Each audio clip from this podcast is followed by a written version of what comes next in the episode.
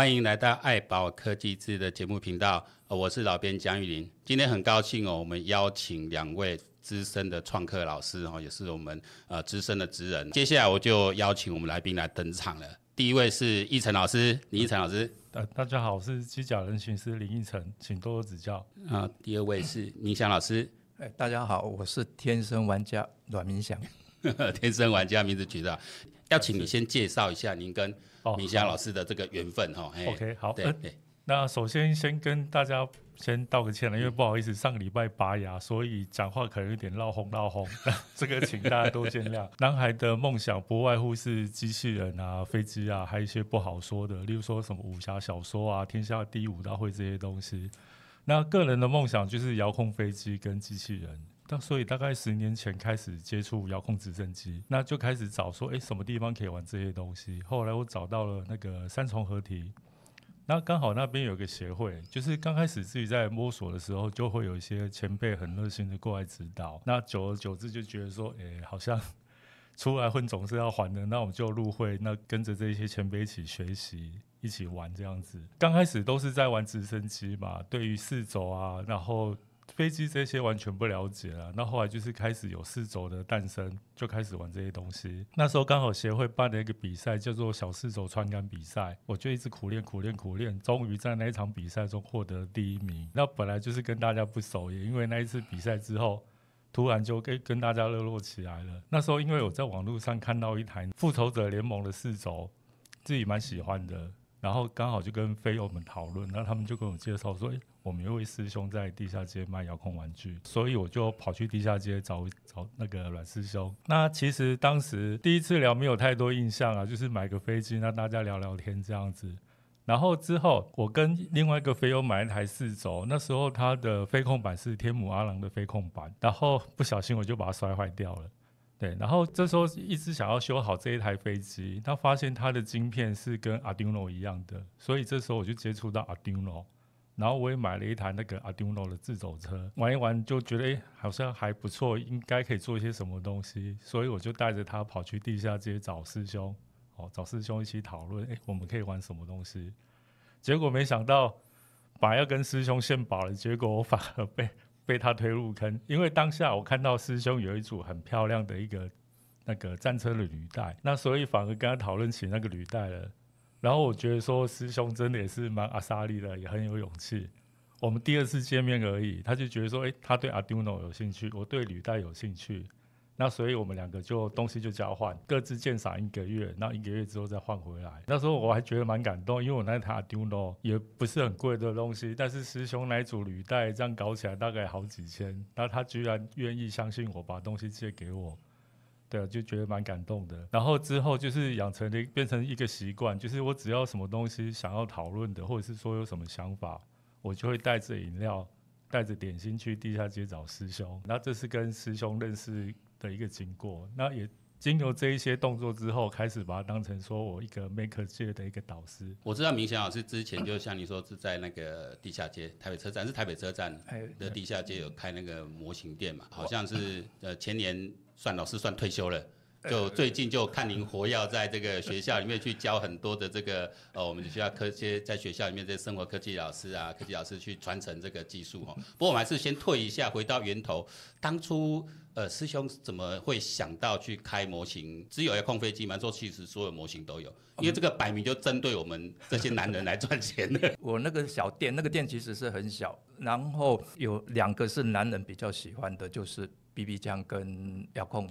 哎，飞机，但是应该算是遥控的玩具飞机啦，因为毕竟是地下地下街，它不是一些玩家经常出入的地方，是一般民众的地方。嗯、所以我卖的话是呃一般的玩具遥控飞机。那 BB 枪的话算是工作了，那时候是有在 BB 枪的工厂，哦也在接，然后就等于是一个是兴趣，一个是工作。那到最后慢慢的就偏到呃。兴趣这一部分了，因为 BB 枪毕竟一般的人还是很难去，就是当场下决心，就是买了一把枪回家这样子。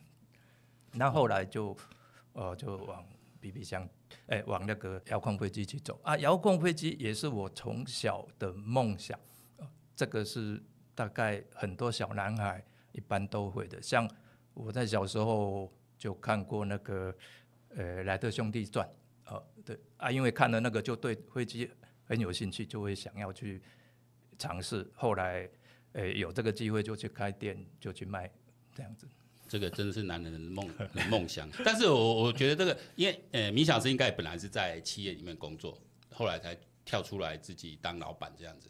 也算是，算是，哎，对对对，对，然后奕成老师是，呃，明明工作就非常辛苦，我看你前阵子前两年这身体这样出状况，还要照顾家庭，然后还要呃照顾自己的兴趣，然后从两位一样都从自己的兴趣里面再开发出自己的事业出来，因为你其实工作压力、生活压力已经很大了，那你因为下班时间这么累了，可是你们还是呃会朝着自己兴趣去发展，然后走出自己的斜杠人生来哈，那。嗯那怎么样是把自己的兴趣后来当成事业来经营哦？然后甚至要去参展竞赛。其实大家有时候去看这些展会，可能他说哦哦，就就人来摆摊子，你都不知道说后面那个准备的时间啊，那个是非常的长的，然后非常的煎熬。那这个在这段过程啊，哈，有发生过什么比较让你印象深刻的故事哈？如同刚刚开场中所讲的，那时候因为认识师兄，然后我们经过讨论之后，就做出了我第一架机器人。好，那那时候。说实在的，Arduino 我也不熟，然后一些相关的东西也不是很懂，但是我手上有的资源就是遥控飞机之之类的零件，所以我就用遥控飞机的核心。然后跟一些零组件去打造出这只机器人，然后接着就是因为有兴趣嘛，然后而且 Arduino 部分我觉得说是跟职业相关的，毕竟它里面会用到一些 C 语言的部分，对，然后就开始玩这些，所以这个我觉得这个部分对工作上也是有帮助的啊，就是等于说你找一个兴趣，找一个理由，让自己更乐于去学习。然后像刚开始我们玩的那个自走车啊，就是一个底盘，然后上面就是一个超音波感测器嘛，那那时候拿给师兄看，师兄就觉得说这样好像太单调了，他就送我一个飞弹发射器。诶、我就开始就觉得说，也许我可以让自走车变得更不一样。然后那时候刚好有一个同事啊，就志全兄，他刚好发现了那个 PS Two PS Two 的那个 library，所以我就把我的机器人呃，就是把我的自走车改成 PS Two 遥控。然后接着就想说，自走车是不是可以变也变成机器人？所以我就开始。去想说我要怎么让它变成一个类似像一个生物之类的东西，所以就开始加了几个伺服马达，然后就做出像这样一个螳螂。对，那当然过程有一些飞友也是蛮热心的啦，因为这些东西我会 po FB 嘛。那有一个飞友就觉得说我的螳螂爪真的太 low 了，哦，那个飞友叫蔡桃贵，所以他就帮我印了这一对螳螳螂爪，所以我第一只。Arduino 的昆虫就是这样子形成的。然后刚刚也讲到那个参展的部分啊，那时候我做了这些作品之后，就想说我要怎么去跟人家交流。那刚好有一次玉林哥在那个士林科教馆那边办了一场 Maker Fair，那个是我第一次去看 Maker Fair，然后就有一个作品吸引了我。那个作品也许大家看看起来没有什么，但是我觉得说它真的是蛮特别的。我还记得那个作品名称叫做“钻木取火”。它就是一个长得像木材的东西，然后上面一个棒子，然后你只要去戳动那个棒子之后，下面就有火焰。其实那是一个梗啊，因为它那个木材下面其实就是连接了一个赖打，一个打火机。你去转那个木材，等于去转动那个打火机的转轮，它就起火。然后那时候就想说，哎，有这样的梗，然后愿意跟人家分享。然后我现在手上有一些机器人，我是不是也可以利用这样的机会去跟大家交流？所以我就鼓起勇气就。去报名了第一次呃第一场的那个新北市 Make Fair 就第一届的，那所以就开始了呃参展的一个习惯，就是只要新北市有展览，我一定都会参加。然后当然当当当中也是有出现一些那种，毕竟刚开始嘛，就是觉得说哎参展之前我一定要准备得很好或是怎样，所以造成常常就是在展览前那几个夜晚都没有好好睡觉，可能就参展完之后就躺平了，那身体也搞得不是很好。那之后就开始慢慢调整自己，就觉得说，其实这些东西平常就要准备好。那展览的时候，就是你有什么东西就展什么东西，不要去强求，因为你强求的东西，可能就是变说在教功课，那就是跟原本的初衷就不一样了。但是这样这么多年，诶、你刚讲四零那场是二零一六年嘛？呃，应该是。其实那场不是我办的，但是但是我已经加入那个团队，但那一场不是我办。隔年那当科网你带的呃 Maker Faire 品牌都是我在负责，大家就我办的。然后，所以我也是等于从一六年那一场去去看到呃了解到 Make Maker 这个这个这个东西啊。是。呃，但是这几年下来，因为我看你过程蛮辛苦，你自己回顾这样，你觉得值得吗？就是这样的付出跟呃收获好了，其实收获到什么？收获收获到一群老师的资源。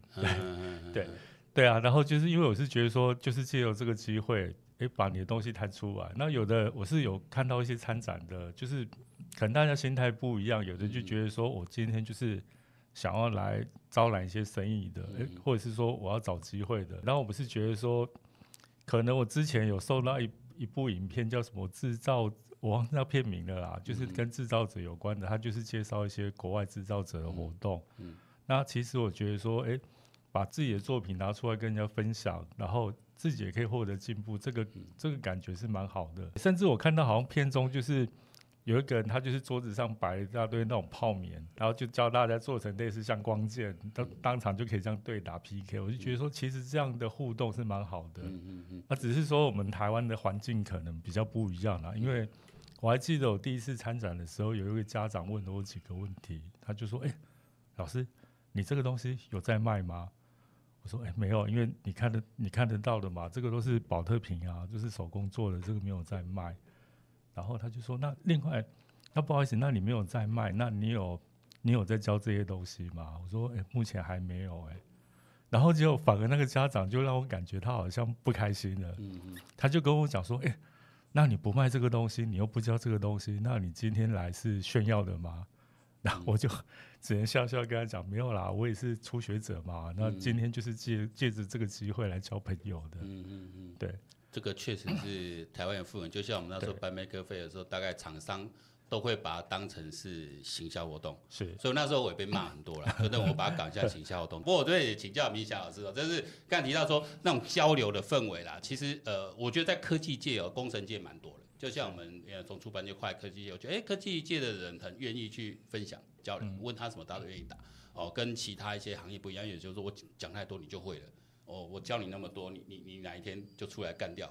也是蛮多。就是其实，在 Maker 里面其实就两派了。但有的人就会像哦，像明祥大哥跟你一样，就是很很坦诚，大家交流，然后变成很好朋友，然后大家技术上一直在成长。那明祥大哥，那你更看得更多了。你对这个这个这样的一个文化的那种有没有什么样的感感受可以来分享？我觉得这个 Maker 的这个活动的话。等于是对有一些想要制造者的，呃，它算是一个很好的一个活动。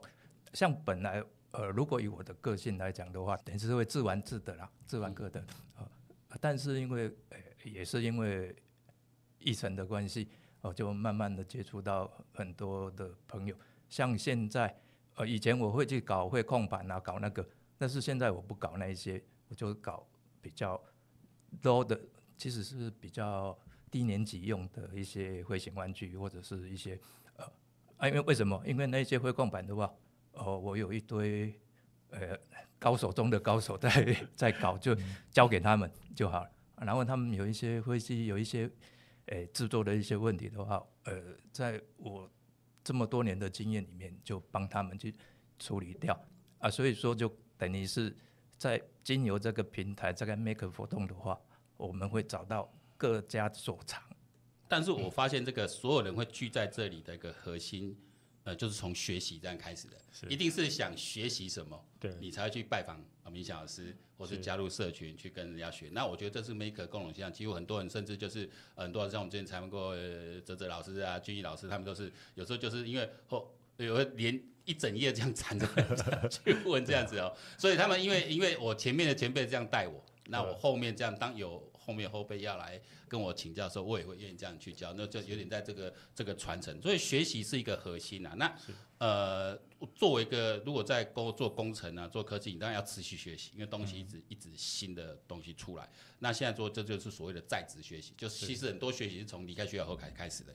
哦，那么不清楚，以为我 毕业后就就就丢开，没有，毕业后是学习的开始。这也是我们现在我们爱把科技资，我们爱把国际学校在推广一个理念哦。那两位等于都是在在透过自学共学的这个呃，达到一定的一个至少我说从中得到一个满足。是哦，让自己生活丰富更有意义哈、哦，那甚至开启自己的斜杠人生。那有什么哪些就跟关于学习的诀窍可以分享的？我先请明祥老师，我们前辈先来分享。这个自学的部分的话，其实我蛮感谢，就是大概我高工的时候，哦，我讲一下，我高工那时候进入呃电子科技的话，那时候是真空管。对，那时候我我有查一下资料，是大前辈级的。嘿，那个，然后还有我碰到的那个二年级、三年级的导师来讲的话，他是师大工教系毕业的，然后他的观念是很好。以那个时候来讲，呃，那我毕业的时候，他们跟我们讲了一句话，就是现在有那个单晶片微处理器出来了。你这一些你们在学校没有学的，不管你们以后有升学没有升学，你们都要去搞懂。所以说那时候我大概就，呃，开始就买了电脑概论来看，哦，学校没有教的，但是就是要自学。那经过这么多年，其实现在哇，要自学就很方便，因为有了网络，有了一些平台和讨论区，大概都可以从那边抓到。所以说。现在的小孩比较幸福一点，因为以前我们如果是想要查资料，就是要跑到图书馆，要不然就是跑光华商场个旧书单去换。那医生老师嘞？呃，其实我是觉得说，我自学啊这些东西，我都是以玩为出发点。哦，就是我是觉得说，大部分的人应该都跟我一样，不是那么喜欢念书的啦。哦，那所以就是。呃，我会找一个目标，例如说，诶，我想做机器人，然后我要做机器人之前，我必须要学会哪些东西，我就会开始去找资料，去找这些工具，就开始学习。然后我就是以这个目标。那当你完成雏形之后，你一定会逼着自己再往下走。例如说，诶，我现在会动了，那我的下一步我要让它可以用语音输入，我要植入 AI 功能，那我就会设下一个目标，一个自学的目标，让自己再往下面前进。我是觉得说这也是一个方式啦，因为。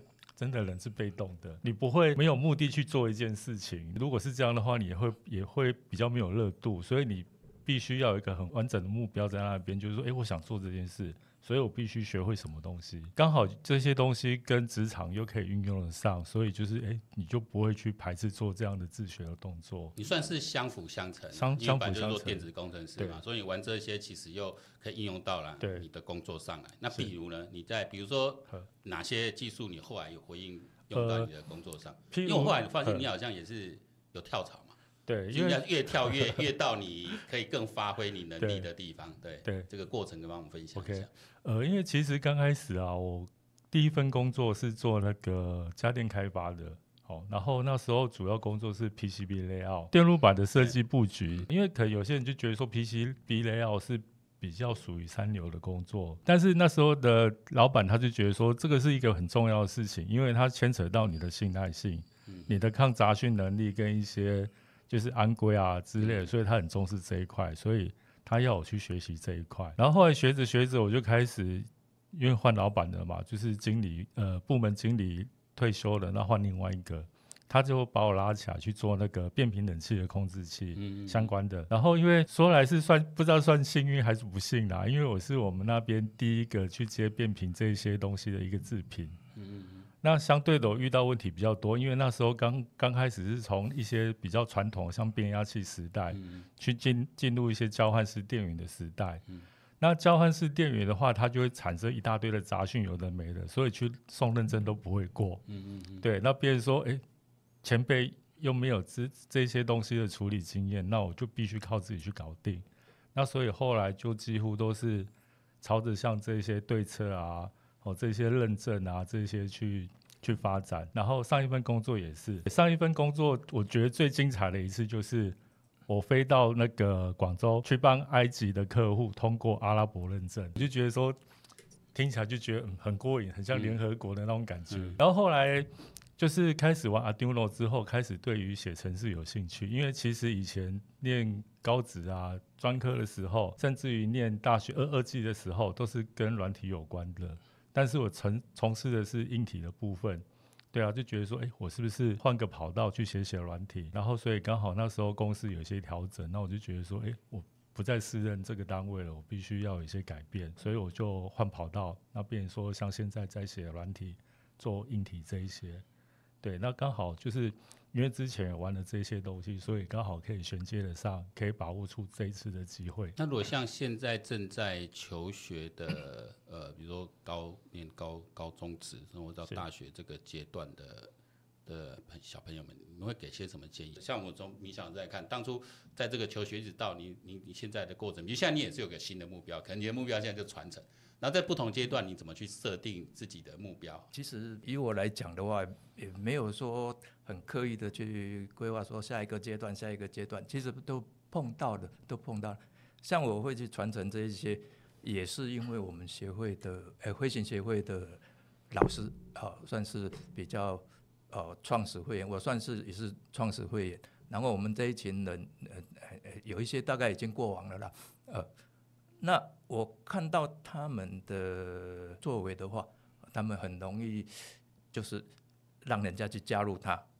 那为什么？就是你只要有不懂的话，哦，会想要去问他，他又很愿意教。啊，有一次，其实我就问我们的协会的那个荣誉诶主席，现在已经过往，但是是林老师嘛，哈。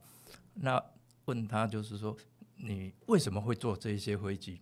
哦，他就跟我讲说，他们受日本教育的，他们小学老师就规定，呃，每一个人都要做一台飞机。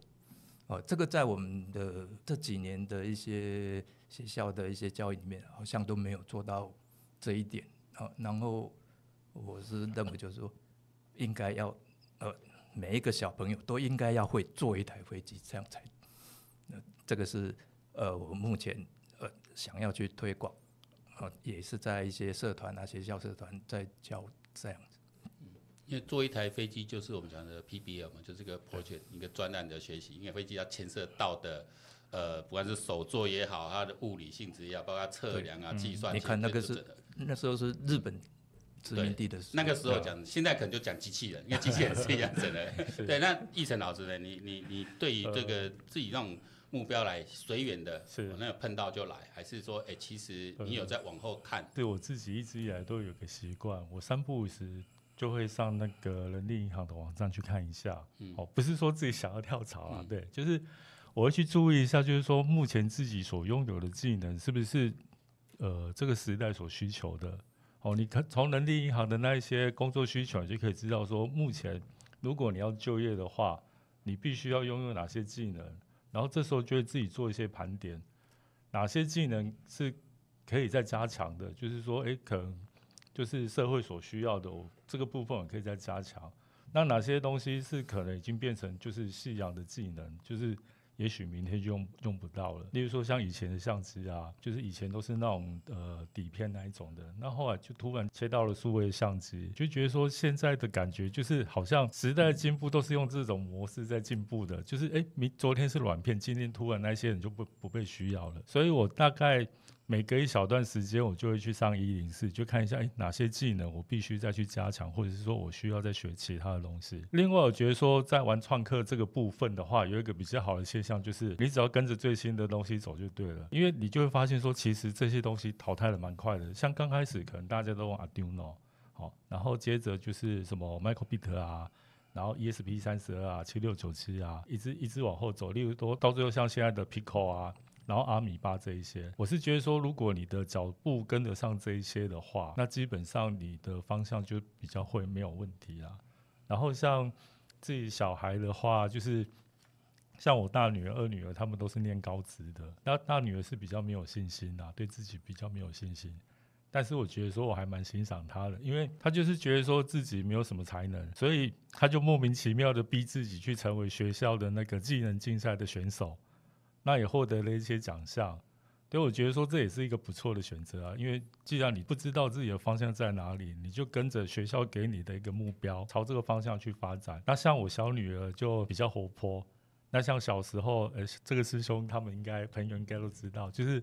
每次只要展览的时候，我都请他帮我拍照。那拍得好，可以让我 po 上 FB 的一张照片，就是十块钱的零用钱这样子。然后就哎，就就这样子，久而久之，他现在是学校的那个摄影社的副社长。然后他对绘画、美术这一些也都是蛮有兴趣的。那像儿子的话，就没有设限啊。可能有些家长会觉得说，哎，我这个老爸到底是怎么当的，让小孩子玩这么危险的事？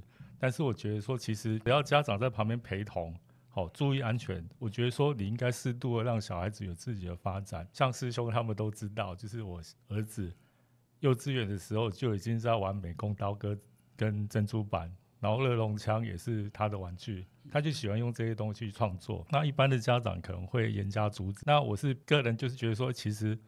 让他玩这一些没有什么，迟早会会碰到这些东西的嘛。然后再加上就是飞行协会这一些前辈都蛮支持的，所以有时候哎带小朋友去飞场的时候，那一些前辈还会教儿子怎么样把自己的技术再提升。那像师兄所说的坐飞机这件事，我觉得我儿子应该勉强达标了。其实我我会问这个问题，就是想了解说一个创客家庭的小孩子们是怎么成长，因为呃，其实父亲是等于是一个身教啦。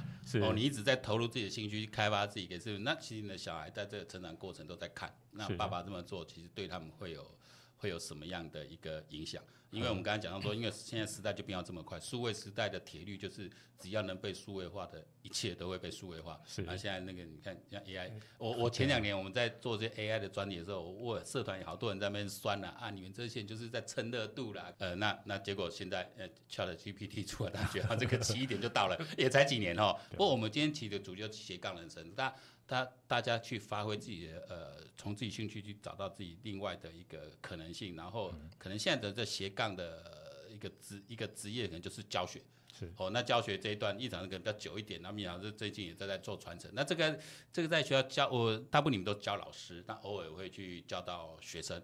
哦，这个有有蛮多的反馈，因为我觉得，我觉得会热衷很多，呃，这其实我从哦一六年到现在这几年七八年下来看，很多本来要他去教啊，都扭扭捏捏，老师，我不会的，我只会自己弄，啊，后来一教都上瘾了，我都很享受那个站在讲台上，然后让大家来看啊，这个这个米小师来分享一下，因为这个算是对的，其实以前是交流。嗯，呃，交流，可是后来变成教学，哦，那个整个情境场景也不一样了。你有什么样的一个回馈可以给给我们分享的？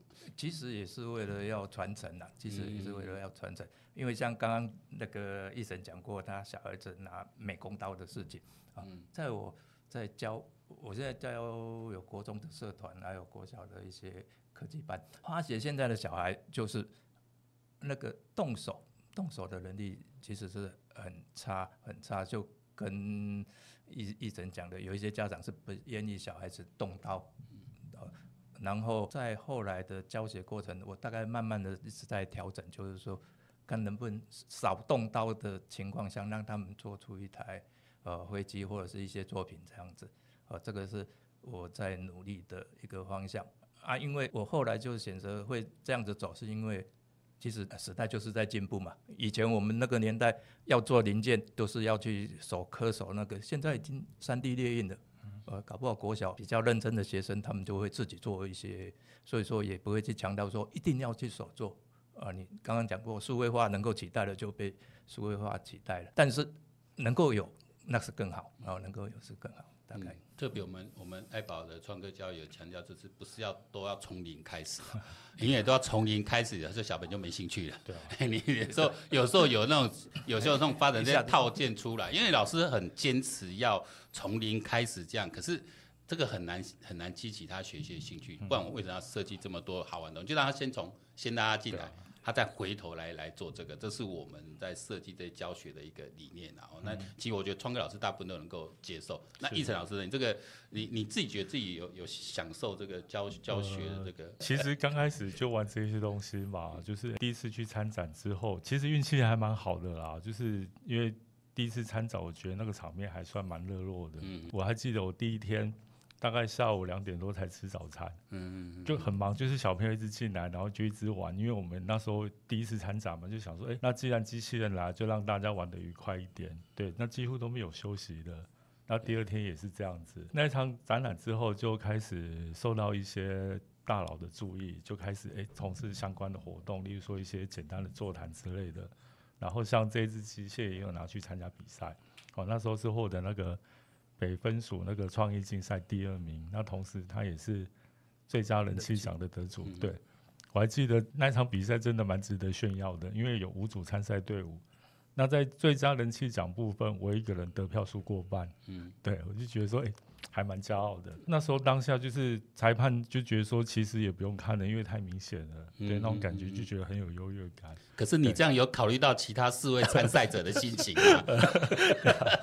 然后之后就是说，呃，刚好就开始认识一些人嘛。然后有一位自学生的家长，就是米歇尔周小姐，她刚好就是她小孩在青山国中，汐止的青山国中。